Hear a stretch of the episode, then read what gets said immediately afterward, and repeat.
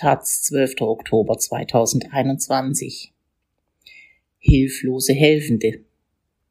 Kaum ein anderer Beruf wird so romantisiert wie der der Tierärztin. Dabei ist es der Job mit dem höchsten Suizidrisiko. Woran das liegt und was sich ändern muss, wird nun auch endlich hierzulande thematisiert. Von Rike Wiemann einen Vogel mit gebrochenem Flügel verarzten, bei der Geburt von Kälbchen helfen und täglich zig Hunde und Katzen streicheln, so vielleicht stellen sich Kinder den Alltag von Tierärztinnen vor. Auch unter Erwachsene ist die Annahme verbreitet, Veterinärinnen führten ein erfülltes, glückliches Berufsleben, schließlich verbringen sie den ganzen Tag mit Tieren und tun nebenbei noch etwas Gutes. Die Realität aber ist, in keinem Beruf ist das Suizidrisiko so hoch wie in diesem. Internationale Studien kommen zu dem Ergebnis, dass Veterinärmedizinerinnen ein doppelt so hohes Suizidrisiko wie Ärztinnen haben und ein viermal so hohes wie die Allgemeinbevölkerung. Forscherinnen der FU Berlin und der Universität Leipzig, die nun erstmals das Risiko für Depressionen und Suizid bei Tiermedizinerinnen in Deutschland untersucht haben, gehen sogar von einem sechsfach erhöhten Suizidrisiko aus.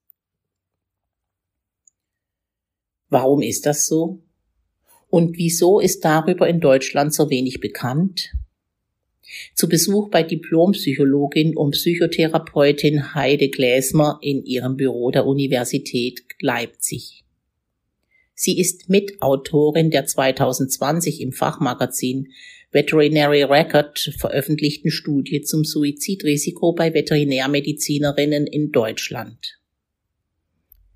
Dass sich die Wissenschaft hierzulande bislang nicht mit der Suizidalität unter Tierärztinnen beschäftigt hat, hat einen Grund, sagt Gläsmer.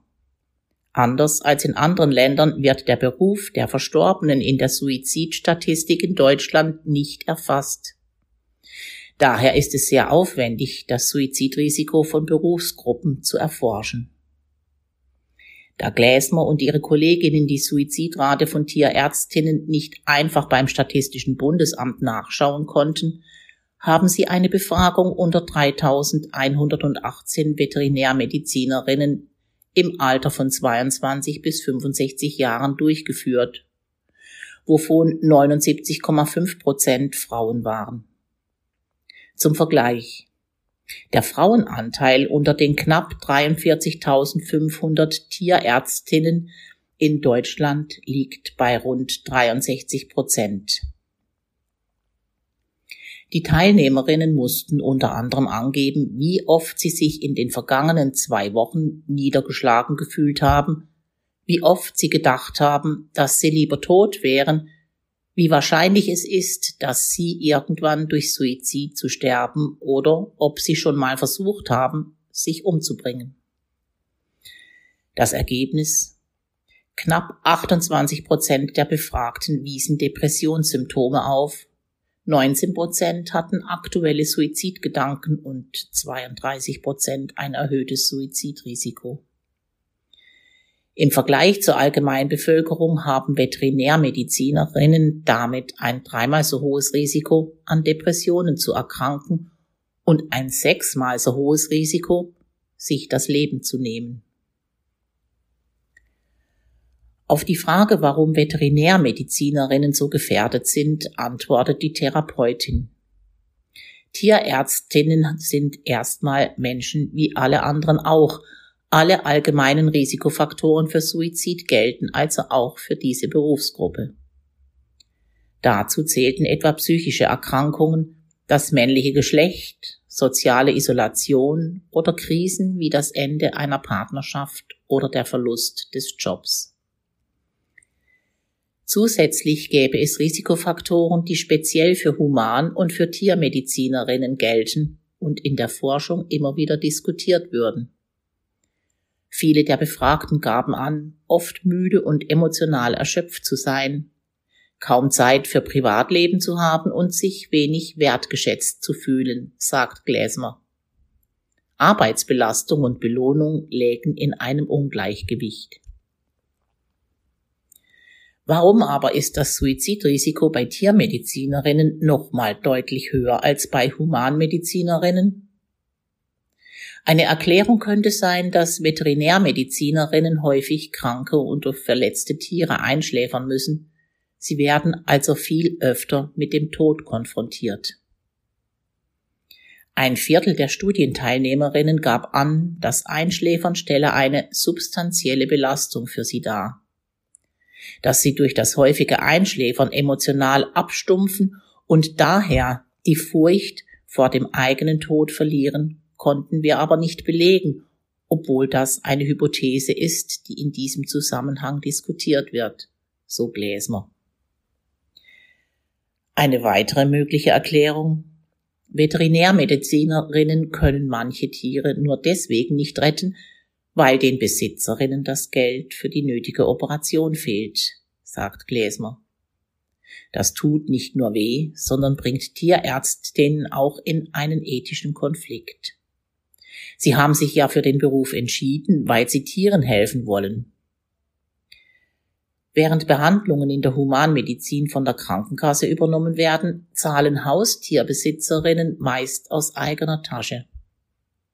Bei einer Umfrage der LMU München unter 405 Hunde- und Katzenbesitzerinnen in Deutschland gaben 16 Prozent an, ihr Tier krankenversichert zu haben. Julia Arnoldi, 40, wurde schon oft von Tierhalterinnen angeschrien, weil die Behandlungskosten zu hoch seien.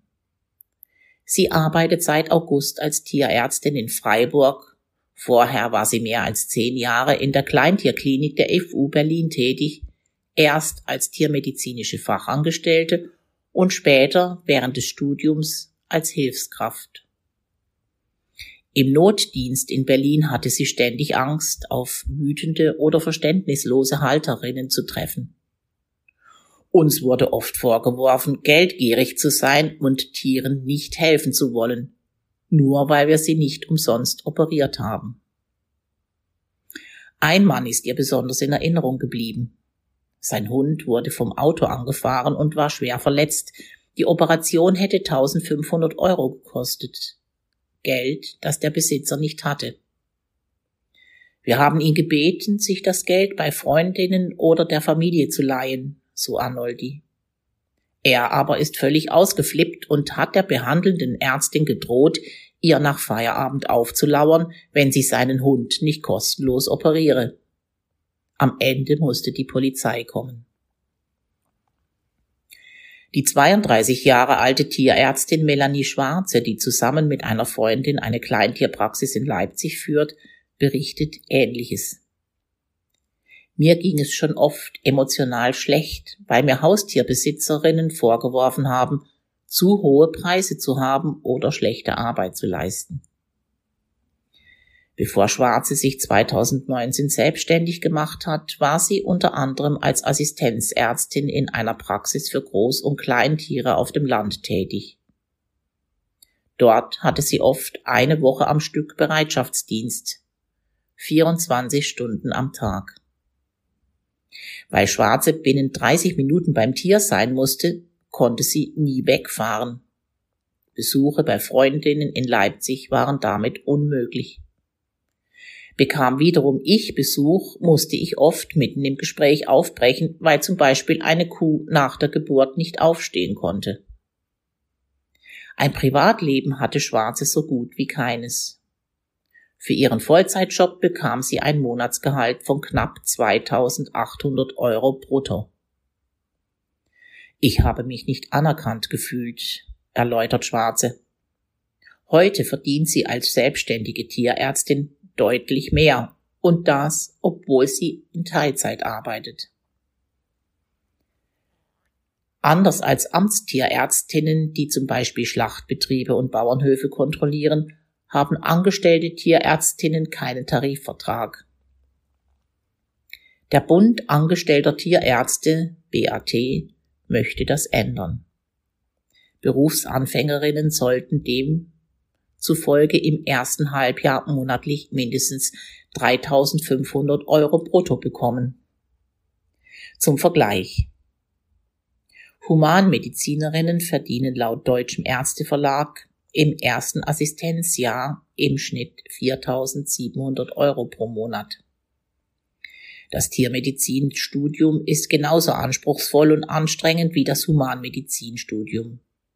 Es ist ungerecht, dass Tierärztinnen weniger verdienen, sagt Elisabeth Brande-Busemeyer vom BAT. Um das Suizidrisiko bei Veterinärmedizinerinnen zu minimieren, plant Heide Gläsmer mit zwei Kolleginnen eine Website, auf der Tierärztinnen erfahren, wie ein Ausgleich zwischen Job und Freizeit gelingen kann, woran man Depressionen erkennt, wie man mit Symptomen umgeht und wo man Hilfe bekommt. Während es in anderen Ländern Suizidpräventionsprogramme speziell für Tiermedizinerinnen gibt, in den USA etwa Not One More Vet, fehlen solche Angebote in Deutschland bislang. Neben einem höheren Gehalt und Präventionsprogrammen sei es wichtig, so Gläsmer, Veterinärmedizinerinnen bereits im Studium auf die zum Teil emotional belastenden Situationen mit Tierhalterinnen vorzubereiten. Bisher gab es nur Wahlpflichtkurse zu diesem Thema.